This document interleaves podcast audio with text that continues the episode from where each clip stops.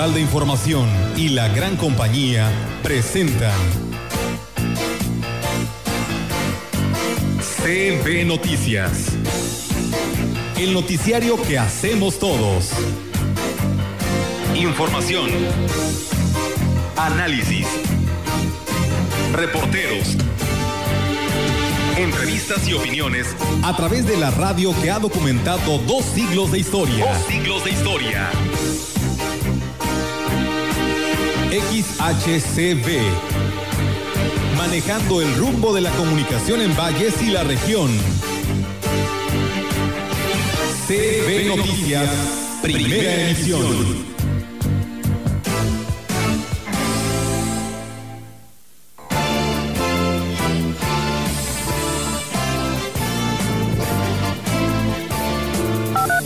el turista como quiera está llegando.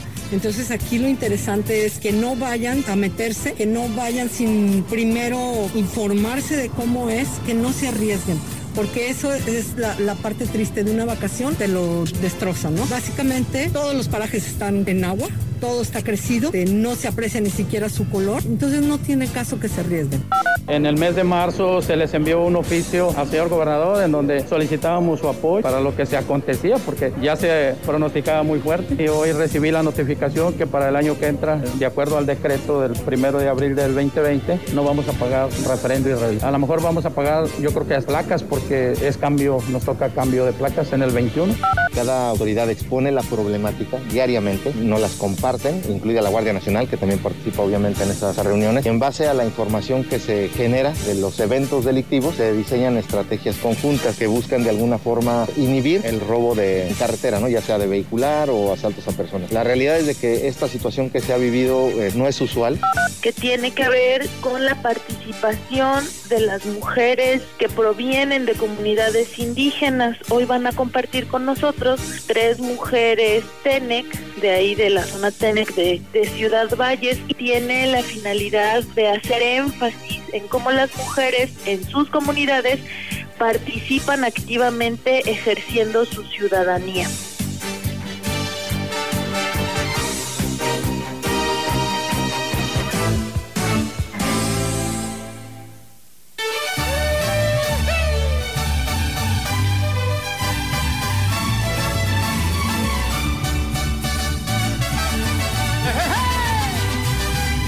Esta alegría comenzamos este espacio de las noticias, aunque ya iniciamos muy temprano con la información en imagen. Roberto Carlos, ¿cómo estás? ¿Qué tal? Muy buenos días. Siempre le gano a Olga Lidia. ¿Verdad? Sí, es que me gusta que salude ya cuando estamos comenzando. Olga Lidia Rivera, debemos dejar que se acomode, que se maquille, este, que le sonría al público. Hola. Eso madrugo. ¿Cómo estás?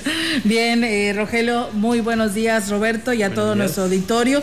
Pues muy eh, contenta y gracias, agradecer primero que nada a todas aquellas muestras de, cariño, de felicitación, de sus buenos deseos que hicieron el día de ayer, ¿no? El día del locutor y, trabajador de la radio, porque, trabajamos en radio celebramos. Así es, y entonces este, de esta manera, pues así se le agradece a todos ellos, porque la verdad compartieron muchas cosas muy hermosas eh, a todos los que trabajamos en esa parte de, la radio, en la gran compañía y en Radio Mensajera. Así que pues muchas gracias. Primero quería empezar por ello y agradecerles a todos ellos. Mira, la química, Fabiola García también que nos envió un pastel. Eh, gracias, química. Y también ahí hay unas fotografías que comparte la gran compañía y se van a dar cuenta cómo era nuestra cabina de locutores hace... Uh, ¿Para qué les cuento? ¿Eh? Y pues cuando incluso tendríamos, teníamos que grabar de corrido, ¿verdad? Y si te equivocabas y era un texto kilométrico, tenías que regresarte al principio y volver a grabar. Ahora ya es todo más sencillo. Bueno, y ya que estamos en, los agradecimientos, eh, yo quisiera nada más mencionar, para que también le vamos a inyectar ánimo a Angelita, nuestra compañera de muchos años aquí en contabilidad, y Vicente, porque hoy cumplen 35 años de casados, nada más. y esa relación aquí nació y, se fue consolidando con el tiempo, ¿verdad? Yo me acuerdo que en aquel entonces, cuando se le hizo la despedida de soltera, pues eh, se pulió Federico Reyes junto con Humberto Ramírez y Salvador Pérez para hacerle una buena despedida a Angelita. Ojalá que estés bien, Angelita, y felicidades por esos 35 años de unión conyugal con Vicente Medina. Así es, eh, enhorabuena y muchas felicidades a, los dos, a Angelita y a don Vicente.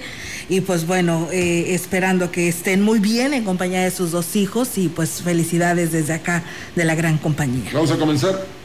Así es, vamos a, darle inicio a la información y bueno, pues vamos a, empezar, si les parece, que lo que se espera hoy por la noche, ¿no? Esto de la nueva normalidad, pues todo nos ha cambiado, pero pues la vida tiene que seguir, ¿no? Y tenemos que cumplir con aquellas eh, cosas que ya se tenían programadas, pero no de igual manera, pero se van a realizar. Les comento, una de ellas es que el Ayuntamiento de Valles está invitando a la ciudadanía a ser parte del grito de la independencia virtual. El alcalde Adrián Espera, a través de la transmisión en vivo en Facebook, en la página de el Ayuntamiento Ciudad Valles, eh, se estará transmitiendo y pues es importante remarcar que el evento es exclusivo por transmisión, lo que pues quiere decir que no será presencial o abierto a la ciudadanía como parte de la nueva normalidad, ya que pues bueno, aún estamos en contingencia y es latente el riesgo del contagio del COVID-19. Por lo anterior, pues se pide que eviten salir de casa y sigan la transmisión en vivo que la llevará pues eh, todos ellos de lo que será el primer grito virtual en la historia de la ciudad y el país. Así que bueno, pues ahí está la información para los vallenses. Seguimos con más información. Tenemos por aquí.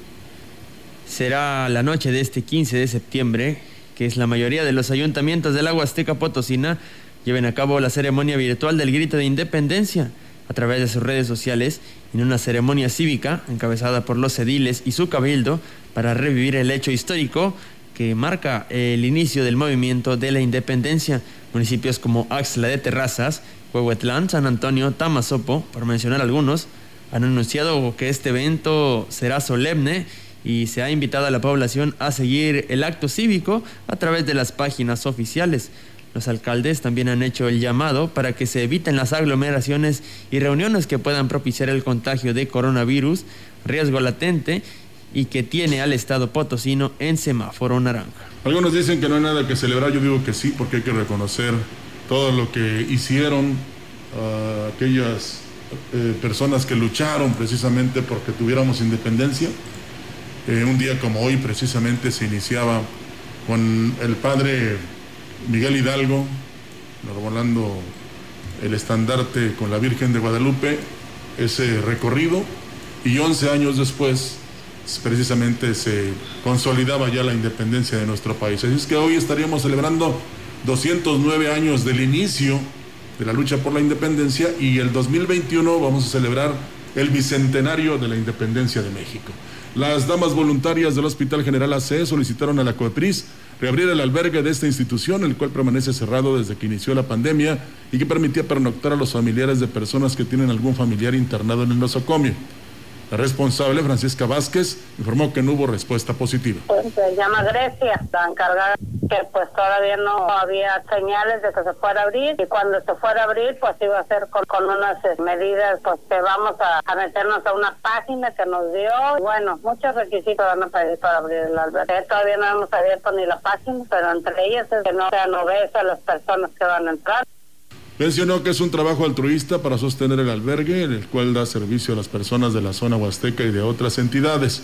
Destacó que cuentan con 65 espacios en literas, con regaderas, sanitarios y cocina, pero se les regalan los alimentos cuando no llevan una cooperación simbólica de 30 pesos por persona. Pues bueno, ahí está la solicitud y esperando, ¿no? Se les dé la oportunidad de poder abrir este lugar que pues eh, por parte de las damas voluntarias pues así lo mantienen, dice, hay mucha gente que pues está su familiar internado y que requieren pues de este lugar y bueno, pues yo creo que como decimos, todo puede volverse mm, a abrir, pero pues con todos los lineamientos que exige la CUEPRIS, esperemos que pronto le den respuesta a las damas voluntarias. Y cambiando radicalmente de tema, les platicamos que la delegada de turismo de la región Huasteca, Marta Santos, eh, informó que la mayoría de los espacios turísticos de la región se encuentran sin acceso por el incremento en los niveles de los ríos. Señaló que no se están recomendando el ingreso ni para fotografías, pues podría ponerse en riesgo porque pues bueno, sí ya es mucha agua la que ha caído y esto ha provocado en los afluentes. Vamos a escucharla el turista como quiera está llegando. Entonces aquí lo interesante es que no vayan a meterse, que no vayan sin primero informarse de cómo es, que no se arriesguen, porque eso es la, parte triste de una vacación, te lo destroza, ¿no? Básicamente todos los parajes están en agua, todo está crecido, no se aprecia ni siquiera su color, entonces no tiene caso que se arriesguen. Agregó que se tiene una constante coordinación con los prestadores de servicio para atender cualquier situación y sobre todo para tener al día la información de cada sitio. Seguimos con más temas. Tenemos por aquí, una vez más, los prestadores de servicios turísticos del Agua Azteca se manifestaron en las oficinas de la delegación de la Secretaría de Turismo en Valles debido a la falta de respuesta por parte de dicha instancia en el Estado a las peticiones para reactivar la economía del sector. Raúl Mayolo Ramírez, representante de la Alianza de Prestadores de Servicios Turísticos, lamentó la falta de interés de las autoridades en el Estado. Venimos nuevamente a la delegación de turismo, donde no nos dan ni para dónde, ni para dónde planificar, ni para dónde esperar, ni para dónde llevar acciones concisas. Ahorita nosotros entregamos este documento donde nosotros hacemos la invitación realmente para que el secretario venga a trabajar con nosotros. No lo vamos a ir a buscar. Él sabe que llevamos un mes con este movimiento. Es una invitación no a dividir. Creo que por parte del Ayuntamiento de Valles se han tenido el respaldo a sus solicitudes. Sin embargo, ni con el cambio de titular de la Dirección de Turismo han tenido eco en sus demandas. No hay una diferencia personal con nadie de los que labora aquí en esta dependencia. De verdad sabemos que son colegas también, pero la dependencia pues ahora sí no nos ha abierto las puertas para poder trabajar. La pandemia sigue, el turista ya está aquí en la Huasteca, está corriendo riesgos innecesarios. ¿Por qué? Porque está por su cuenta. No, aquí tenemos que celebrar el... Bueno, eh, aquí hay dos cosas y tienen razón y no. Les voy a decir por qué. Primero, esta insistencia hubiera sido a principios de julio, que es cuando son las vacaciones de verano. Eh, otra, ¿por qué si llega el turista le dan oportunidad de entrar a los parajes cuando no está permitido? Esa es responsabilidad de los prestadores o de los administradores de los parajes. Y la otra, eh, ¿quién se va a hacer responsable si se abren los parajes y hay un rebrote? Eh, porque es muy fácil, eh, sobre todo en la actualidad, tirar la piedra y esconder la mano. Digo, eso lo vemos a nivel nacional incluso. Entonces, sí es muy importante, no tan solo el compromiso, porque es muy fácil decir, yo voy a hacer, yo tengo una amiga que así le hace, es que voy a comprar esto, es que voy a hacer esto, y nunca lo, nunca lo compra, y nunca lo, hace. ¿Mm? Y muy cercana, ¿eh? por cierto. Entonces, esa es la diferencia entre que voy a hacer a hacerlo. Porque qué tal si caemos en la irresponsabilidad de que este, viene alguien, tienes que aplicarle el gel, verificarlo con el oxímetro, este, y tener el valor de decirle usted trae temperatura de 38 y se tiene que regresar. Y lo tiene que hacer, eh, eh, en este caso, eh, la persona que, que resultó, digamos, con eso. Ahora, ¿Qué tal si yo, rebaso los 59 años, a fuerzas quiero entrar cuando no puedo? En fin, hay una serie de restricciones, pero ahí voy a ver lo que me conviene a mí. Entonces, es fundamental que actuemos con responsabilidad. Y hablando de esto, el gobernador del estado, Juan Manuel Carreras López, sostuvo una reunión de trabajo con líderes de cámaras empresariales y prestadores de servicios, eh, tanto de las cuatro regiones de San Luis Potosí, me refiero a servicios turísticos, para dar a conocer que con base en los criterios del semáforo de riesgo COVID-19, se determinó la reapertura gradual y ordenada de la industria turística a partir del 15 de septiembre. Ahí está la respuesta de la autoridad. Y no por la presión, ¿eh? sino por responsabilidad. Atendiendo la indicación sanitaria de permitir únicamente un 30% de su capacidad, habrá que ver si lo cumplen los administradores de los parajes, ¿verdad? Porque eso es lo que se está peleando, que se abran los parajes, no los hoteles. Carrera López señaló que el turismo es una de las actividades económicas más afectadas por la pandemia en el país y en el Estado, por lo que su reapertura permitirá la recuperación de miles de empleos. Sin embargo, se deben aplicar rigurosos protocolos sanitarios para cuidar de la salud tanto de visitantes como de prestadores de servicios y evitar contagios de coronavirus. Añadió que los gestores de cada paraje elaboraron propuestas de protocolos sanitarios, mismos que fueron aprobados por los ayuntamientos en conjunto con los servicios de salud, aunque hay algunos que permanecen en proceso de revisión debido a que aún se tienen que adecuar. La secretaria de Salud, Mónica Liliana Rangel, dijo que con base en los indicadores del semáforo de riesgo COVID-19, como el descenso de contagios confirmados, la capacidad hospitalaria y la reducción de las defunciones, es factible la apertura controlada del turismo. Pero recordó que la entidad permanece en color naranja, lo que representa un riesgo alto de contagios, aunque con una clara tendencia a avanzar hacia el amarillo. Liliana Rangel dijo que los parajes contarán con acceso restringido a menores de 12 años Adultos mayores podrán ingresar solamente con una carta responsiva. Estará prohibido el acampado y el encendido de anafres. Se tiene que contar con una carta compromiso y aval del ayuntamiento para vigilar el cumplimiento de las disposiciones. El manejo de los alimentos deberá ser bajo estrictas medidas de higiene y se tendrán que desinfectar pangas, chalecos y cascos. En su intervención, el secretario de Turismo Arturo Esper dijo que tras seis meses muy complicados para la industria del turismo, Finalmente dará comienzo la apertura gradual y ordenada de los parajes y atractivos del Estado, por lo que reconoció a los municipios por su labor y a las comunidades que trabajaron para elaborar sus protocolos sanitarios que permitirán tener un retorno seguro en esta nueva normalidad. La mayoría de los parajes podrán operar en horario de ingreso de 10 a 15 horas, en tanto que la salida será más tardar a las 17 horas. Finalmente, el secretario de Cultura, Armando Herrera Silva, dijo que todos los museos del Estado se encuentran abiertos y operan al 30% de su capacidad. En esta reunión estuvo presente el secretario de Desarrollo Económico, Gustavo Puente Orozco. Pues ahí está la respuesta de la autoridad, que desde que comenzó esta emergencia sanitaria, si algo podemos resaltar, y me podrán decir lo que ustedes quieran, que estoy cargado al gobierno del Estado y que no, señores, nosotros estamos con la autoridad, que es la que de manera oficial emite eh, las medidas, los protocolos, las órdenes y el cumplimiento de las leyes. Y lo fundamental ahora, Olga, es que eh, todos cumplamos precisamente con lo que se nos está pidiendo, a lo que nos comprometimos y por supuesto no andemos después echándole la culpa, en este caso, al gobierno del Estado por haber hecho la apertura o realizado la apertura de los parajes cuando estábamos en semáforo naranja. Sí, es que no hay responsabilidad ni siquiera de la propia eh, Secretaría de Turismo, la Delegación de Turismo, eh, ni del Comité de Seguridad en Salud. Estamos en un semáforo que te indica los lineamientos a nivel gobierno federal que los parajes turísticos no son esenciales y por lo tanto no se pueden abrir pero pues por ello es de que se está analizando por la curva, por lo que se está teniendo de resultados y probablemente pues se pudieran estar ya abriendo poco a poco, pero siempre y cuando cada prestador de servicio cumpla con todos estos protocolos. Y nada para cerrar, aquí que quede claro, ¿eh? la responsabilidad es compartida.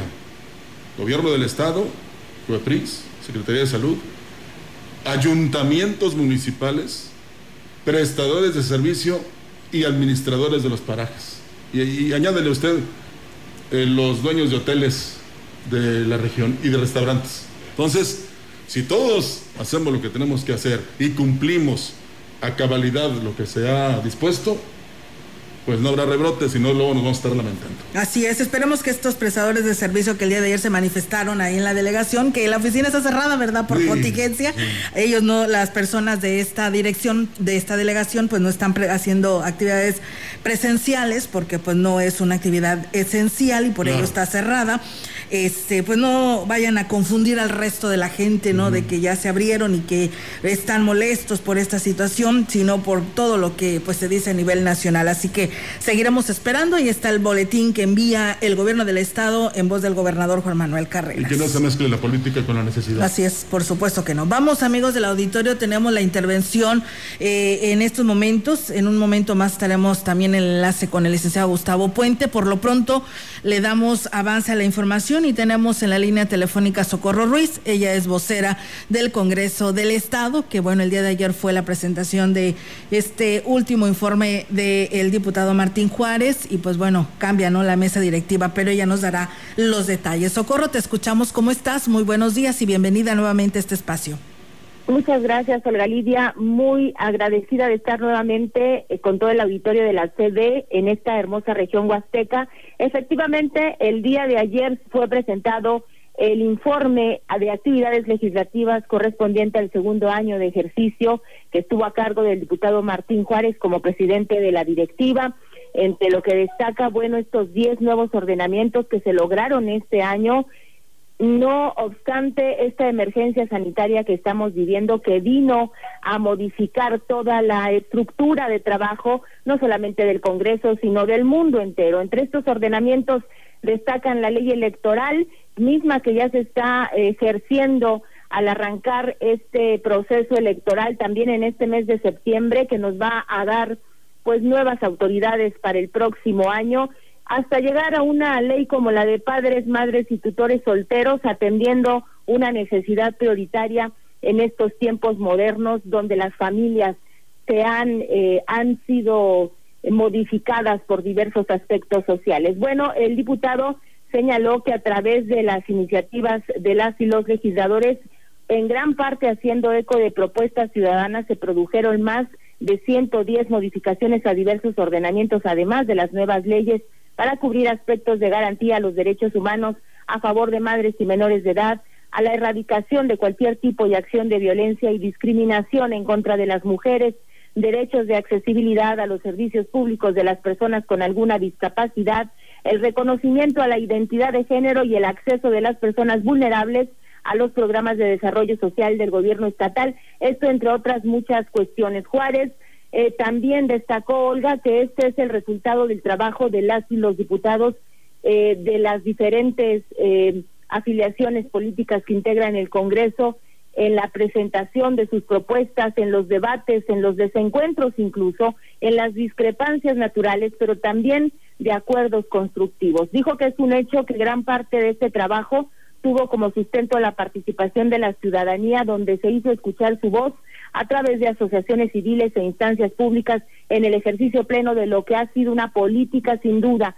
una política de diálogo permanente de la legislatura a través, por ejemplo, de más de 50 reuniones, foros, diálogos y encuentros y más de 10 acciones de participación del Congreso con otras instituciones. No hay que olvidar que este Congreso eh, ha vivido este año legislativo con siete meses de emergencia sanitaria donde a partir de marzo, que fue declarada por la Organización Mundial de la Salud, bueno, se tuvieron que modificar una serie de cosas. Ahí relató Martín Juárez que ante esta emergencia, a consecuencia del COVID-19 y la suspensión de actividades presenciales, de acuerdo a los protocolos marcados por el Consejo de Salubridad General, se han realizado modificaciones a la ley orgánica del Poder Legislativo, al reglamento interior del Congreso, para continuar con el trabajo parlamentario de manera virtual en sesiones de pleno, en las sesiones de comisión y comités, las instancias como la JUCOPO, todas las instancias del Congreso se unieron a ese trabajo a través de las herramientas tecnológicas para darle continuidad. Finalmente dijo que estos tiempos de efervescencia eh, política pues son los que nos esperan mediante este proceso electoral que viene. Dijo que sin duda será una época de apasionamientos, de defender trincheras, situaciones normales en todo sistema democrático, pero hizo una convocatoria general para que las y los potosinos tengamos la madurez para que el poder legislativo local siga cumpliendo las funciones, atendiendo a su naturaleza sin involucrarse en conveniencias políticas ajenas a sus responsabilidades y atribuciones.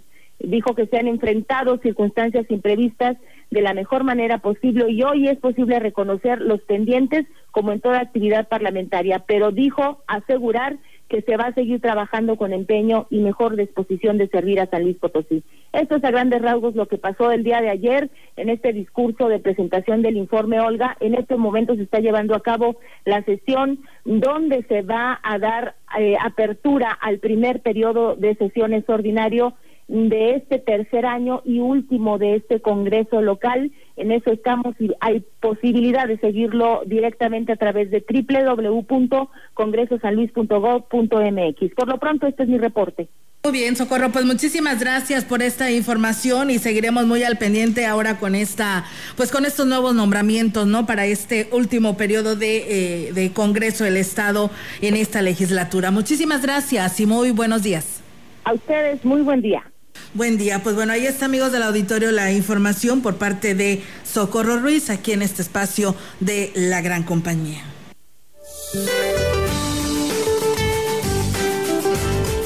Para hoy el sistema frontal número 3 con características de estacionario se extenderá sobre el noreste del país.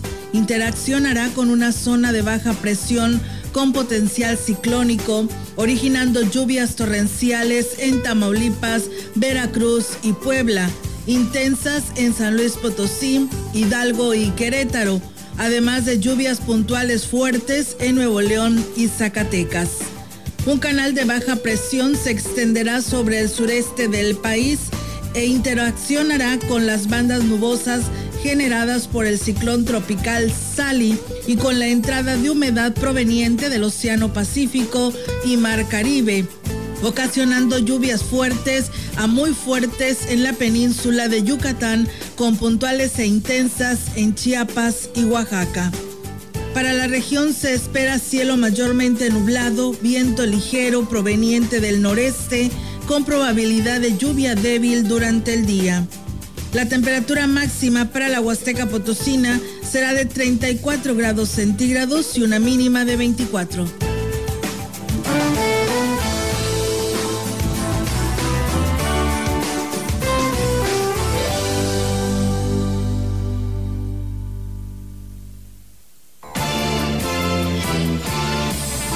En la opinión, la voz del analista, marcando la diferencia. CB Noticias. Y bien amigos del auditorio, pues saludamos en esta mañana como todos los martes. El tenerlo en estos micrófonos de la gran compañía es un gusto, al licenciado Gustavo Puente Estrada y que pues ya lo tenemos aquí en esta hora de la mañana. ¿Cómo está, licenciado? Buenos días. Oiga, buenos días, bien, gracias, muy amable. Pues aquí nos ha estado lloviendo en la capital, poco, pero todo lo que caiga es, es una bendición. Yo espero que por allá también continúe la lluvia porque tenemos que asegurar todo este año y los primeros meses del que entra con, con, el, con el agua. Ahora, eh, el tema de que voy a comentar hoy es eh, referente al paquete económico que acaba de entregar la Secretaría de Hacienda al Poder Legislativo, a los diputados federales y a los senadores. Hay un reglamento que tiene que entregarse el mes de septiembre, el pasado día 8 así lo llevaron a cabo, y los eh, diputados federales tendrán eh, hasta el 20 de, de octubre para entregar sus comentarios y en su caso su aprobación, y los senadores hasta el día 31 de octubre. Este, este paquete económico para el 2021 compone tres elementos principales, que son los criterios generales de la política económica, la iniciativa de ingresos de la federación, o sea, lo primero es cómo ve el gobierno, cómo cree que pueda seguir caminando la economía, segundo, cuánto piensa recaudar, y tercero es el proyecto de, gastos, el proyecto de egresos. Dentro de todo esto hacen ellos una observación de cuál es la inflación esperada para este año, y para el próximo, el crecimiento económico, el tipo de cambios en la paridad peso-dólar, el valor del petróleo, eh, todo esto es por parte de la, de la Secretaría de Hacienda. Ahora, eh, la estimación que hace el gobierno federal para este año, bueno, pues es una, una caída del 8%, una caída del 8% en la, en la economía, y para el, el año 2021 con este piso de la caída espera recuperarse un 4.6%. Es un año difícil para, pues, para todo el mundo y en México pues lo estamos viendo de, de igual manera y necesitamos una, una recuperación porque esto vino a cambiar un, un proyecto económico. De los presupuestos pues eh, se ve que hay algunos renglones de los tres grandes proyectos que tiene el gobierno federal, eh, hay un crecimiento del presupuesto de casi 3 tres veces, el 280% para el aeropuerto de Santa Lucía. Y hay un recorte en, el, en, un, en una rama de la educación como es la capacitación y, y, este, y el sector de las normales. Y, y raro porque el crecimiento económico de cualquier nación está afincado, está apoyado en la educación. Espero que esto pueda verse, analizarse con, con calma, porque eso es muy importante. Ahora, eh, también la cuestión energética tiene un recorte muy importante, la Comisión Federal de Electricidad, porque se entendía de un proyecto para la energía limpia, pues este sin recursos no será llevado a cabo. Eh, también de que en el rango, en el ramo del turismo, se proyecta un apoyo de 38 mil millones de pesos, pero los de los cuales 36 mil se van al, tren Maya y el resto queda al sector turístico del país. Hay que recordar que el año pasado, el 2019, México recibió 24 mil millones de dólares de turistas y eso es muy importante porque además de, eh, de esto genera 4 millones de empleos directos y 6 millones de, indirectos. Yo tengo la, eh, estimo que debe haber más apoyo a este a este ramo ya, ya que es un generador de, de divisas y es un generador de empleo. Ahora, eh, el sector salud y el sector economía siguen con eh, su mismo presupuesto para el próximo año, eh, que, el, que este año 2020 la economía tenía, la Secretaría de Economía se le dio un presupuesto de 6 mil millones de pesos, lo mismo del año, del año anterior. Creo que eh, al final de cuenta lo que se está solicitando el gobierno federal como presupuesto es 6.2 billones de pesos. En pesos eh, mexicanos, un billón y un millón de millones. Eh, también hay comentarios de algunos estados de la República donde solicitan se incremente sus participaciones ya que fueron disminuidas. Yo entiendo que tiene que haber un equilibrio entre los estados que más están creciendo en apoyo de los estados que no han desarrollado bien su economía como son los del sudeste. Pero eh, la maquinaria de, de, empleos y de riqueza pues viene en, en, algunas zonas como es la zona centro y norte del país y eso también debe continuar el apoyo para que generen lo suficiente y, e, e ir levantando los todo lo que es el sureste de, del país, que es el que ha quedado rezagado. Curiosamente son los que más tienen riqueza natural, pero posiblemente la distancia o la orografía que tienen es lo que se los ha dificultado. Al final, este, en estos próximos meses conoceremos el resultado de esta solicitud con las condiciones económicas que se presentan y yo espero, yo deseo que esto sea para bien, porque el país requiere de obra pública, requiere eh, que se le inyecte eh, recursos para generar empleo y generar riqueza. Y bueno, pues eh, licenciado, la verdad es muy muy interesante todo este estos temas y hoy hablábamos eh, en el inicio de este espacio sobre el tema relacionado a lo que está sucediendo con la presencia de estas lluvias y la Huasteca Potosina se ha visto rebasada con ello a pesar de que pues se les ha dicho en repetidas ocasiones a que no deben de estar en estos lugares viviendo o habitando, pero pues la gente no entiende y resulta damnificada ante ello y hoy pues están sufriéndola. Nos decían que también también en San Luis Capital había estado lloviendo, pero nada comparado con nuestra región huasteca. Así es, eh, lamentablemente eh, la zona, nuestra zona de la Huasteca Potosina, las lluvias son más fuertes, está más cerca de la costa de todos estos eh, huracanes y es muy benéfica la, lluvia, pero hay momentos que lesiona las comunidades y puede eh, ser de, poco beneficio, pero a fin de cuentas el agua sigue siendo una bendición.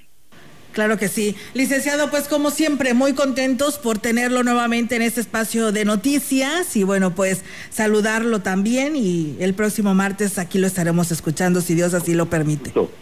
Con mucho gusto, que tengan buen día y buena semana. Igualmente, muy buen día y bonita semana para usted, licenciado. Nosotros vamos a ir a una pausa y regresamos con más aquí a través de el 98.1. El contacto directo 382-0052, 381-6161. CB Noticias. Síguenos en Facebook, Twitter y en la lagrancompañía.mx.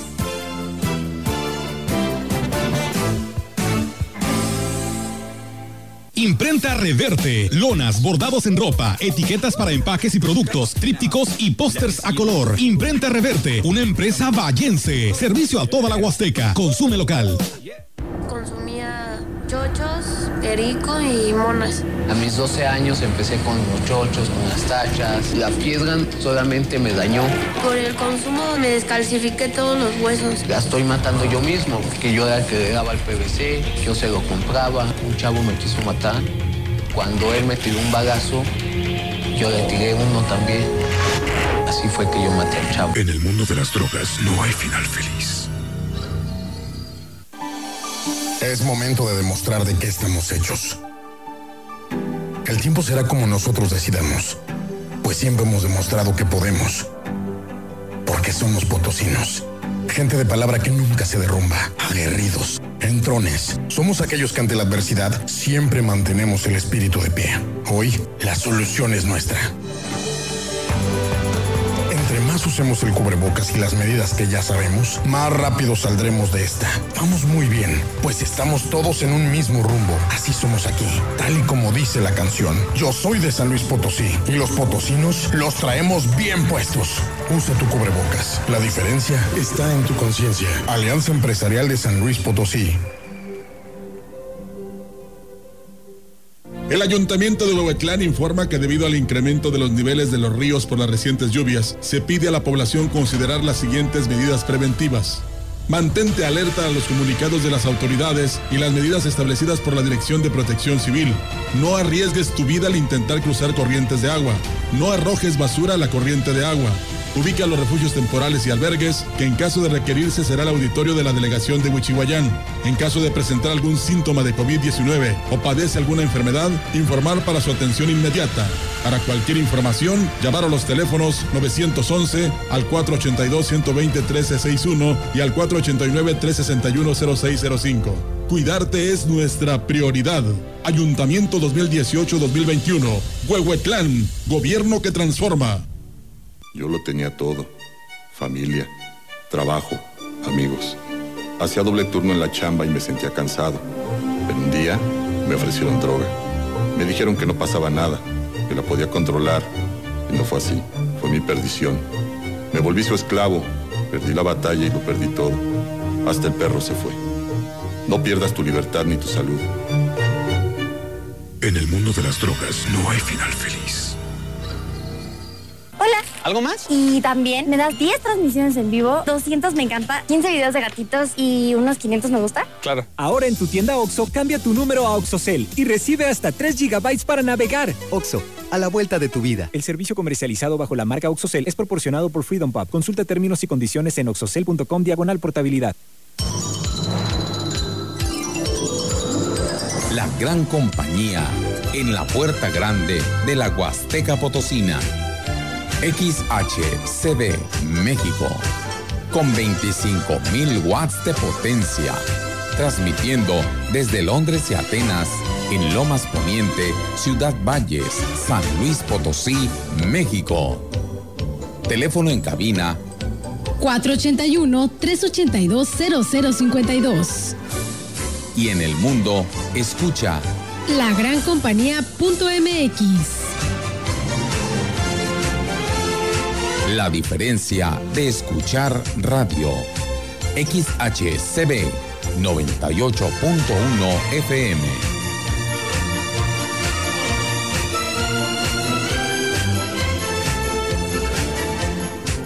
Tenemos 3 de 3 con el licenciado Gallo. 3, 3 de 3 con el licenciado Gallo.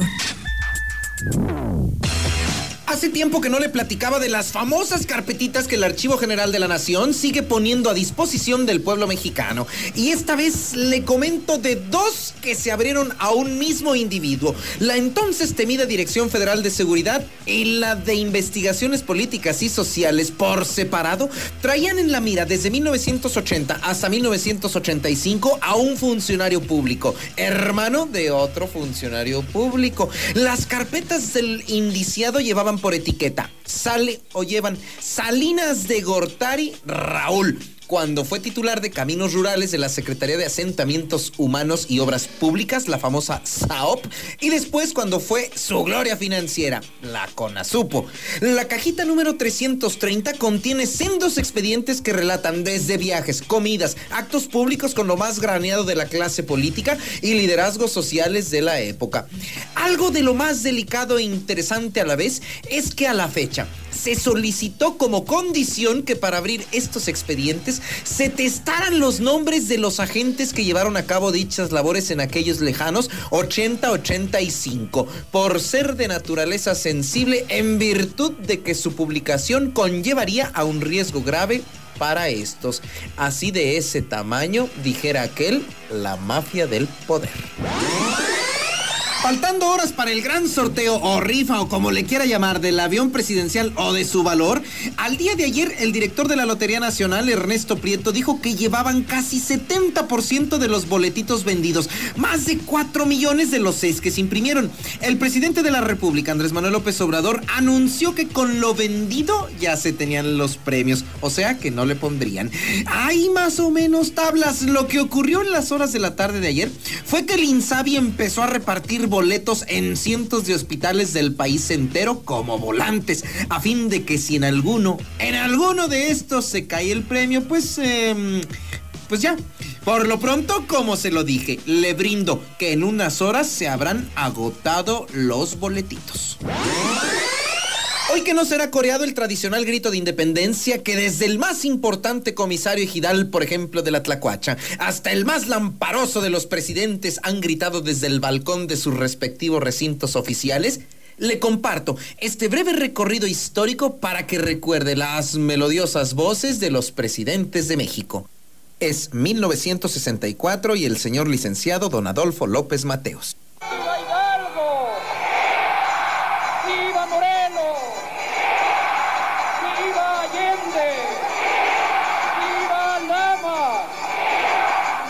Es 1970 y el señor licenciado don Gustavo Díaz Ordaz.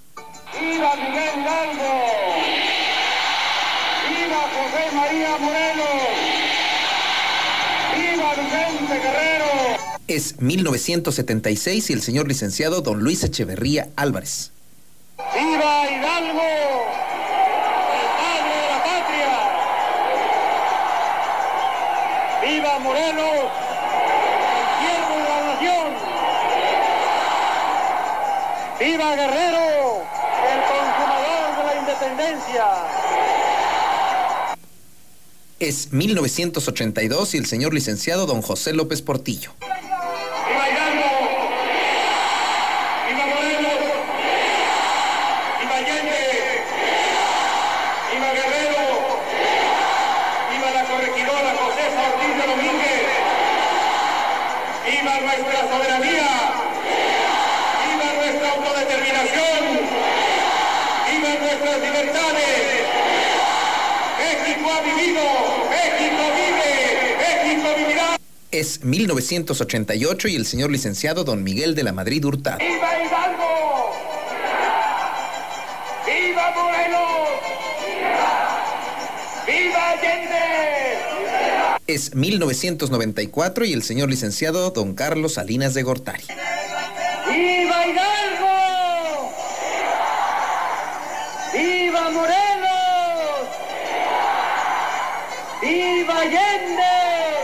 Es el año 2000 y el señor licenciado don Ernesto Cedillo. ¡Viva Hidalgo! ¡Viva Morelos! ¡Viva la corregidora! ¡Viva los héroes que nos patria!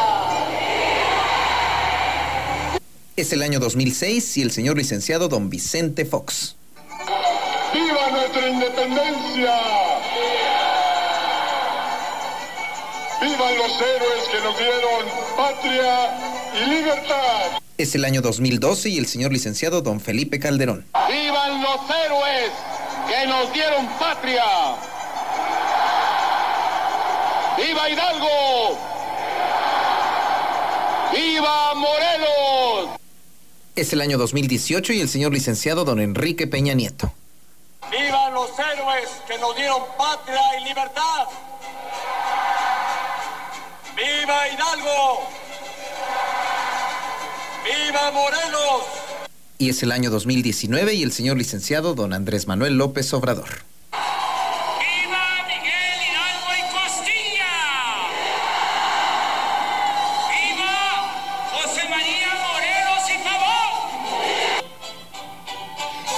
Después del recorrido histórico y de tantos vivas, lo único que me resta decir con apasionada entrega es que viva la Tlacuacha, que viva San Luis Potosí y que viva México. Muy buenos días. 3, 3 de 3 con el licenciado Gallo. Y que viva la gran compañía. Vamos a pausa, regresamos. El contacto directo 382-0052 381-6161 CB Noticias. Síguenos en Facebook, Twitter y en lagrancompañía.mx.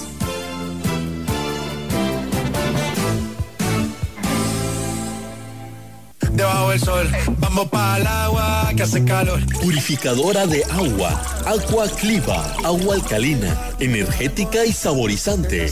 Nuestra dirección, calle Pedro Antonio Santos, número 46, frente a Farmacia Guadalajara. Va a ser un placer atenderlos hasta la comodidad de su auto.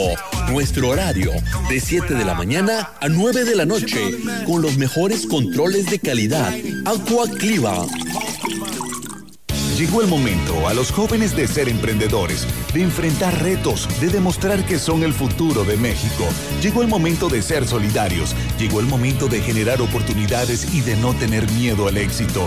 Llegó el momento de entender que México te necesita y no quedarnos con los brazos cruzados. Llegó el momento de creer, porque la vida ya cambió y nosotros estamos listos. Somos PT.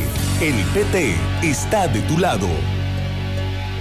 Imprenta Reverte, lonas, bordados en ropa, etiquetas para empaques y productos, trípticos y pósters a color. Imprenta Reverte, una empresa vallense. Servicio a toda la Huasteca. Consume local.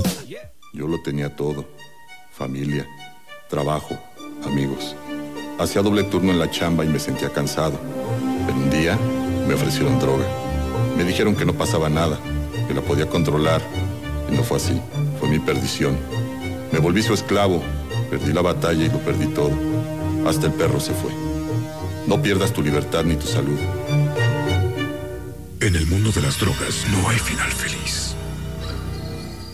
Sanatorio Metropolitano. Nos caracterizamos por una atención de profesionistas altamente calificados y calidez humana a bajo costo. Le ofrecemos consultas de medicina general con los mejores médicos con más de 10 años de experiencia ejerciendo su profesión. Contamos con servicios de rayos X, tomografías, ultrasonidos, laboratorios de análisis clínicos, urgencias las 24 horas. Sanatorio Metropolitano, donde su bienestar es nuestro principal objetivo. Sanatorio Metropolitano sigue brindando todos los servicios a la población de forma habitual como lo son consulta externa, especialidades, urgencias, laboratorio, rayos X, tomografías y resonancia magnética. Visítanos en Juárez, número 800, Colonia Obrera. Responsable sanitario, doctor Ramón Eutiquio Azuara Valencia. Cédula 344883 y 3224-113 UASLP.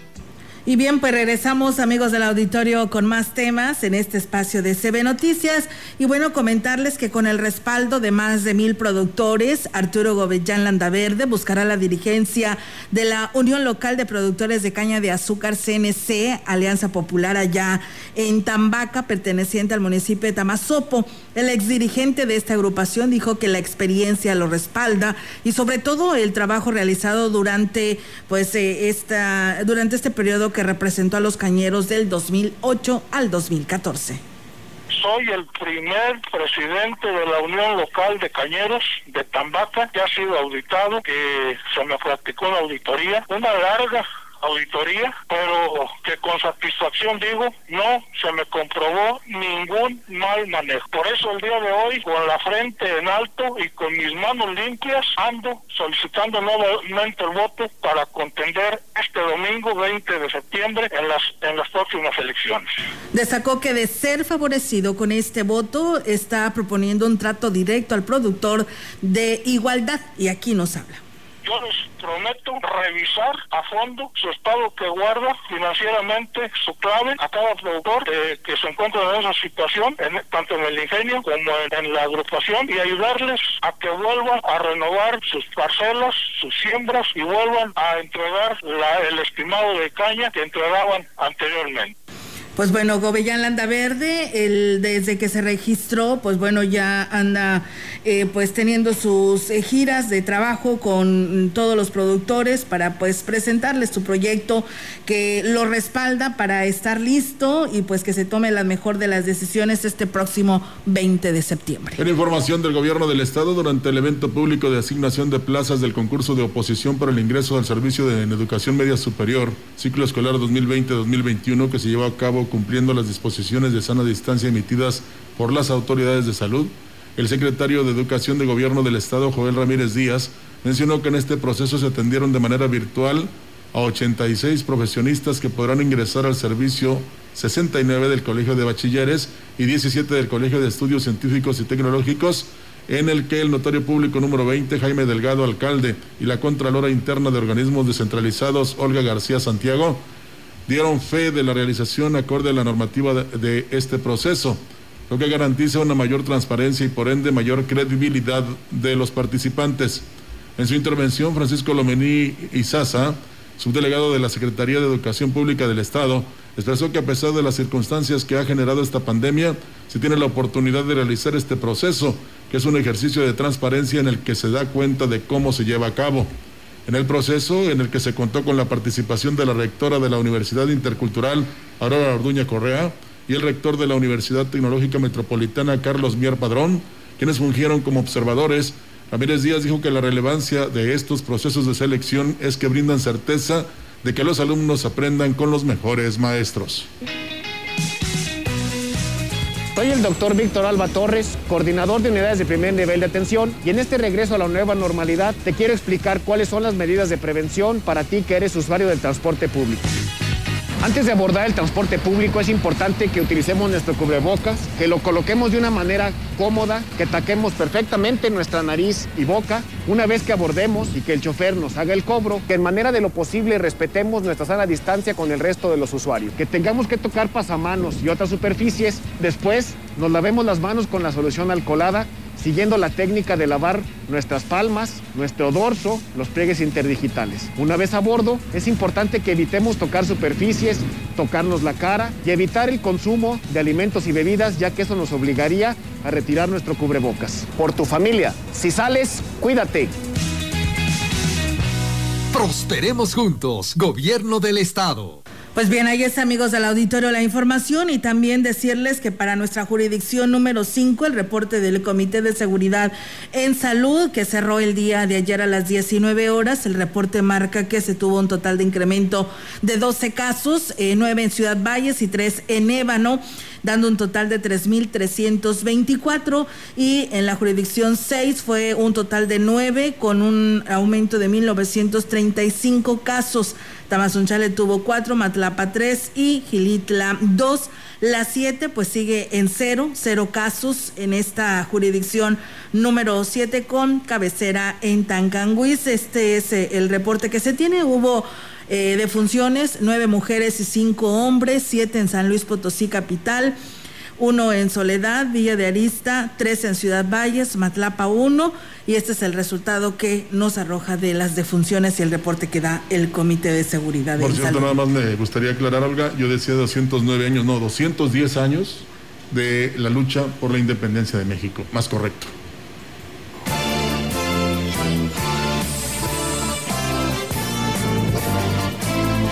En contexto.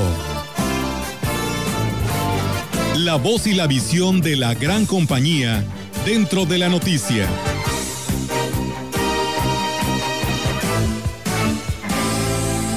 ¡Viva México! Este 2020, después de un siglo y una década de que hombres y mujeres dispuestos a cambiar el rostro de una nación y dejar la vida en prenda, hicieron lo necesario para ver nacer a nuestro país. El festejo será sombrío. El ánimo festivo sobra. Ese nunca se va. Pero las circunstancias esta vez arrojan una penumbra de incertidumbre como quizá no la ha habido en la última centuria.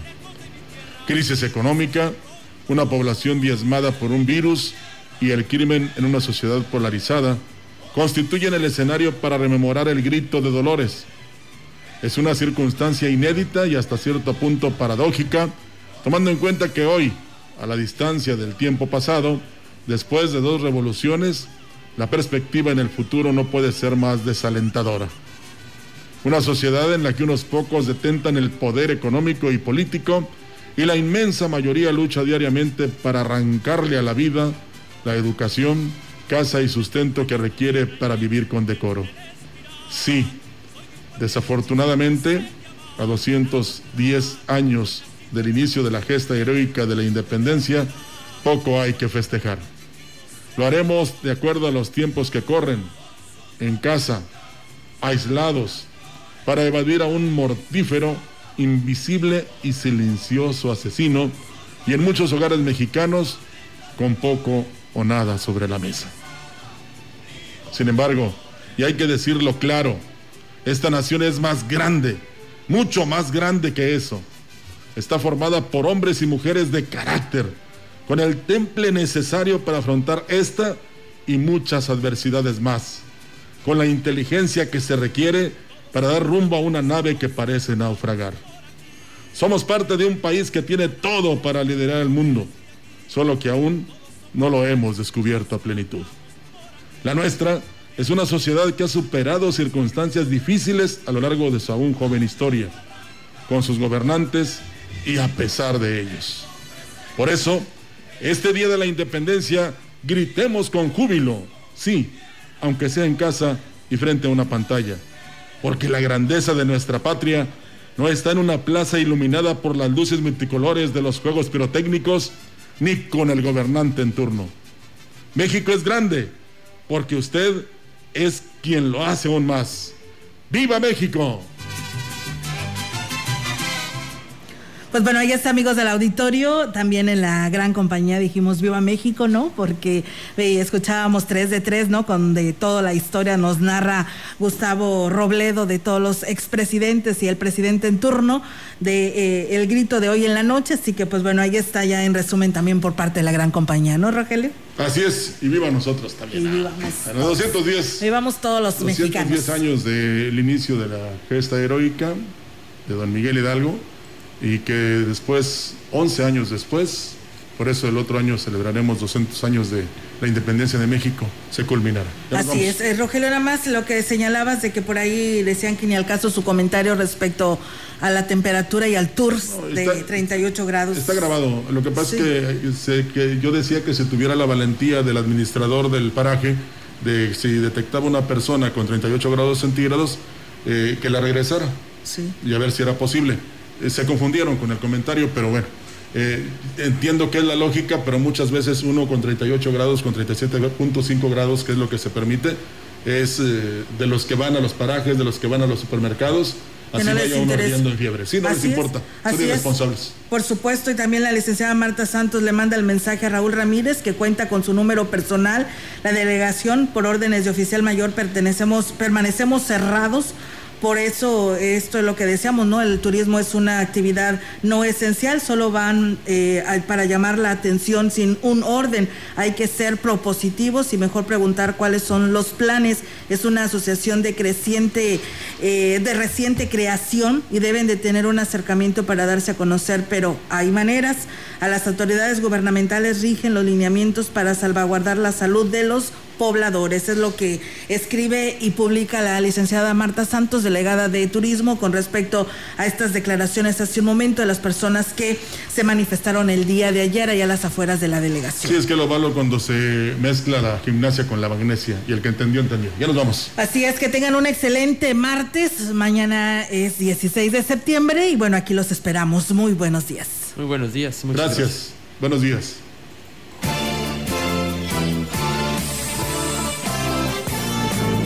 CB Noticias. El noticiario que hacemos todos. Escúchanos de lunes a sábado. 2020. Todos los derechos reservados. CB, la gran compañía. La radio que ha documentado dos siglos de historia en Ciudad Valles y la región.